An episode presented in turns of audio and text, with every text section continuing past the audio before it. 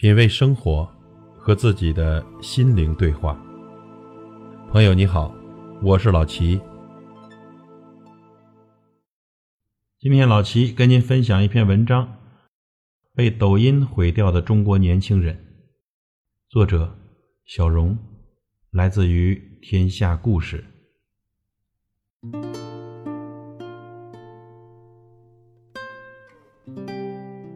真正能让你成长的，绝对不是那些让你快乐轻松的东西，而都是那些让你痛苦到极致的东西。这里说的毁掉，不是你想的毁掉，不是某铲屎官为博抖音关注把猫放在二十九楼的窗外拍视频，不是年轻爸爸模仿抖音动作导致女儿颈椎骨折，不是为了在抖音火把孩子的头往门上撞，而是另一种更可怕的毁掉。现如今呢，多少人的三观败给了网红的五官。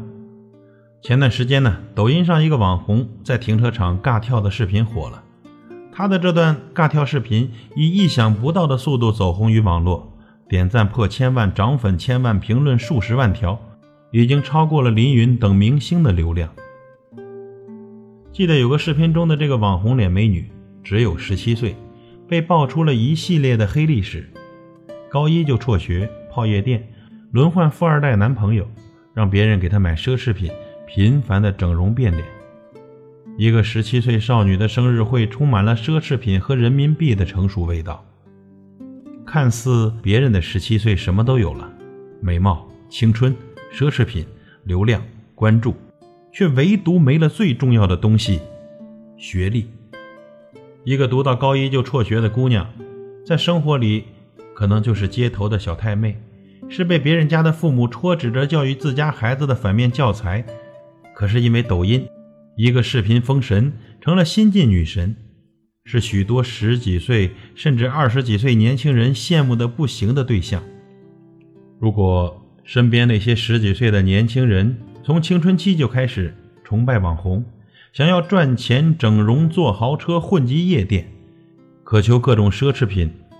再也没有人崇拜学霸，羡慕那些靠自己努力考进清华北大的人，这简直比卖茶叶蛋的看不起造原子弹的还要可怕。多少人的三观败给了网红的五官呢？抖音是如何毁掉你的呢？知乎上有个问题：有哪些是年轻人千万不能碰的东西？有个高票的答案是这样的。年轻人千万不要碰的东西之一，便是能获得短期快感的软件。他们会在不知不觉中偷走你的时间，消磨你的意志力，摧毁你向上的勇气。抖音的本质就是以算法为内核的娱乐 APP。你感兴趣的短视频会以信息流的形式成百上千的推到你的面前，每次短短十五秒或者一分钟，你不停的刷，每一个都是你感兴趣的。缺乏自制力的人，一刷几个小时是常事。朋友圈说的中了抖音的毒，一刷抖音三个小时都是来源于此。当然呢，不只是抖音，还有今日头条啊、快手啊、火山小视频啊等等，以精确的算法为核心的娱乐 APP。一个十五秒的视频，如何在最开始的几秒内吸引住你呢？刺激、搞笑，具备这几个关键词就足够了。而为了吸引流量，能在十五秒内做出具备这些关键词的视频，除了能带给你一秒钟的快乐以外，其他的所谓知识触动温暖，几乎完全不能有。最可怕的是，在这些海量的视频刺激下，你的这点越来越高，生活中能带给你快乐和放松的方式却越来越少，你就像是一个吸了精神鸦片的人。只恋上了那一款专为刺激你眼球而特别定制的金玉其外败絮其中的味道。刷了几个小时抖音后，你的反应和大多数人是一样的，空虚无聊，什么都没得到。第二天呢，也许你会立下一个志愿：明天不刷抖音了，我要看书，我要健身，我要学习。可是第二天，在短期利益和长期利益的博弈中，你仍然首选了短期利益。今天这么累，先刷个十分钟抖音再说。然后你一刷，又是三个小时，直到你抱着手机入睡，这就是算法赋予这个时代的淘汰机制。原本就有一大批意志力不那么坚定的人，尚可以每天在短期利益和长期利益的博弈中摇摆。可是，在算法的推动下，就彻底的沦陷了。别人获得的是流量和金钱，而你获得的是什么呢？只是日复一日的虚拟满足和无尽的空虚感。要知道，可怕的碎片式信息正在慢慢的吞噬你。更可怕的是。现在的年轻人，所有的时间都被这样的碎片式的信息所吞噬。一天的时间呀，很容易在这几分钟、几分钟的碎片式的信息里面消磨掉。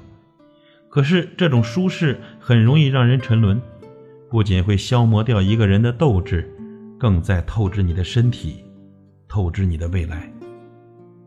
你有多久没有好好的看一本纸质的书了？你有多久没有去系统性的学习一样技能了？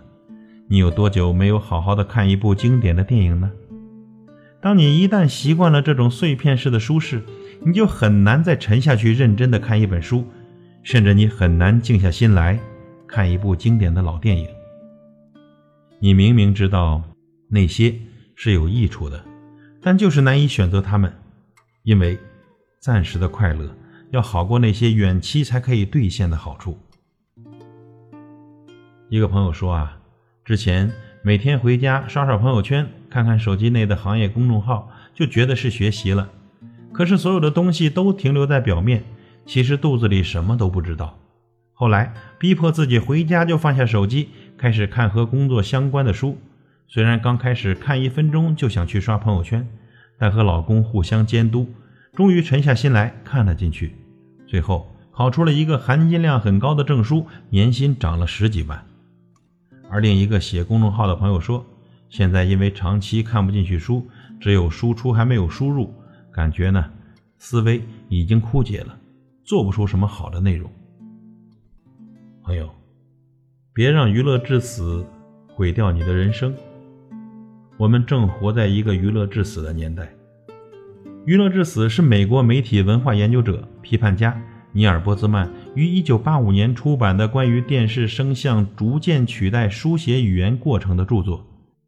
其中说到，在美国，上帝偏待的是那些拥有能够娱乐他人的才能和技巧的人，不管他是传教士、运动员、企业家、政治家、教师还是新闻记者。在美国，最让人乏味的是那些专业的演员。放到今天来看，这句话仍然适用。现如今呢，每个人都面临着巨大的压力：房子、车子、婚恋、生活，无数个加班到崩溃的夜晚。娱乐对所有人而言不是选择，而是必须的。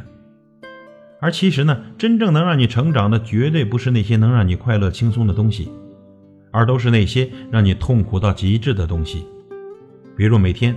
苦读到凌晨的高考，比如连续加班一年换来的升职，比如坚持每天跑三千米换来的瘦十斤。你是选择停留在舒适区，等着这些娱乐 APP 毁掉你的自律，还是选择短时的痛苦换来长期的成长？或者说，你是选择顺从这个时代的淘汰机制，成为那一批因为自制力缺失而被淘汰的人，还是及时惊醒，不要让娱乐致死，毁掉你的人生呢？凡事要有度，抖音本没有错，我们的生活需要调剂，需要放松。还是那句话，我们玩抖音，不要被抖音玩。品味生活，和自己的心灵对话。感谢您的收听和陪伴。如果您喜欢我的节目，请推荐给您的朋友。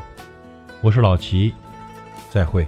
今夜微风轻送把我的心吹动，多少尘封的往日情，重回到我心中。